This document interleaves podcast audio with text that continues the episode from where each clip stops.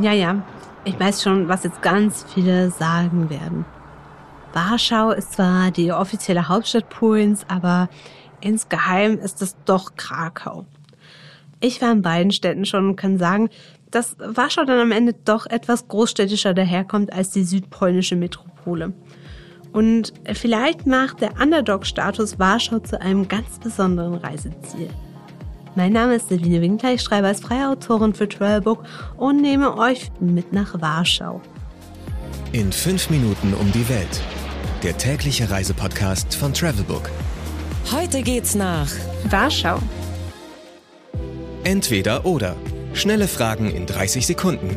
Auto oder öffentliche Verkehrsmittel. Metro, Tram oder Bus, alles kein Problem in Warschau, noch dazu super günstig. Pärchen oder Familienurlaub.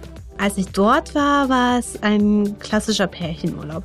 Mit viel Kultur, aber mit der Familie nach Warschau macht bestimmt auch Spaß, kann ich mir vorstellen. Kultur oder Party? Ja, habe ich damit bereits auch beantwortet. Ich war zwar auch in einigen sehr coolen Bars, aber am Ende habe ich definitiv mehr Kultur erlebt. Teuer oder günstig? Für eine europäische Hauptstadt eher günstig. Drei Tage oder lieber sieben Tage? Ich bin eh ein Fan von Wochenend-City-Trips und das gilt auch für Warschau.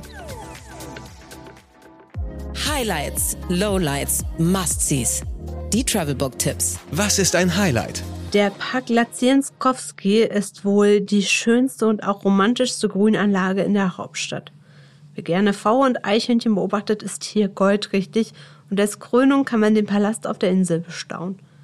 Er liegt direkt an einem See und könnte einem Märchen entsprungen sein.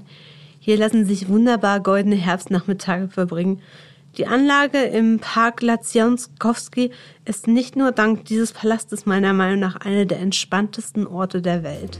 Wo gibt es die besten Restaurants? Wer sich gerne inspirieren lassen will und vorher gerne mal einen Blick ins Restaurant werfen möchte, ehe er sich für etwas entscheidet, wird am besten in der Nähe der Uni fündig. Wer von da aus Richtung Novi Sviat, oh mein Gott, ich hoffe, ich spreche, dass es richtig ausgeht, ähm, findet jede Menge Restaurants. Nicht weit davon entfernt ist mein Lieblingslokal in Warschau, das Restaurant Kameralina. Das ikonische Neonschild erkennt ihr schon von weitem. Seit 1947 gibt es das Lokal und es ist gleichzeitig herrlich urig und doch modern. Was man unbedingt tun sollte. Auf historische Spurensuche gehen. Die aufwendig restaurierte Warschauer Altstadt ist nicht nur UNESCO-Weltkulturerbe, sondern auch ein echtes Schmuckstück. Zugegeben, ein bisschen erinnert es an eine Filmkulisse, so surreal farbenfroh sind die Fassaden aus dem 18. Jahrhundert. Aber wenn man sich vorstellt, dass hier nach 1944 alles, alles, wirklich alles Ruine war, ist es eine unglaubliche Zeitreise und Vorstellung. Noch interessanter wird es dort, wo sich das ehemalige Warschauer Ghetto befand. Geld, Sicherheit, Anreise. Die wichtigsten Service-Tipps für euch. Was macht man am besten, wenn es regnet? ins Kino gehen. In Warschau findet ihr, wer hätte das gedacht, noch jede Menge urigen Kinos irgendwo zwischen retroesken Sowjet und Klassik-Charme aus den Anfangszeiten der Lichtspielhäuser. Direkt am Kulturpalast etwa gibt es ein kleines Kino, bei dem ihr euch fühlen könnt, als wäret ihr im Warschau der 60er Jahre. Und das Beste daran, viele Filme werden nicht auf Polnisch synchronisiert, weil der Markt dafür einfach zu klein wäre, sondern werden im Originalton mit polnischen Untertiteln gezeigt. Welche Gegend ist ideal für die Unterkunft? Sobald man ins Zentrum von Warschau kommt, erblickt man ihn. Den Kulturpalast. Der 237 Meter hohe Wolkenkratzer wurde auf Anordnung Stalins zwischen 1952 und 1955 erbaut. Besonders hübsch ist er nicht, aber die Gegend rund um den Kulturpalast ist der ideale Ausgangspunkt, um die polnische Hauptstadt zu entdecken und eben auch für eure Unterkunft. Man ist verkehrstechnisch gut angebunden und kann so möglichst viel in kurzer Zeit entdecken. Do's and Don'ts. Wenn ihr auf der Suche nach Mitbringseln seid, solltet ihr aber auf keinen Fall, wirklich auf gar keinen Fall in der Altstadt shoppen. Das ist die reinste Touri-Abzocke und sowieso meistens billiger Krimskram. Viel eher werdet ihr in der Gegend rund um die Novi Sviat fündig. So, jetzt zum Abschluss muss ich noch etwas loswerden.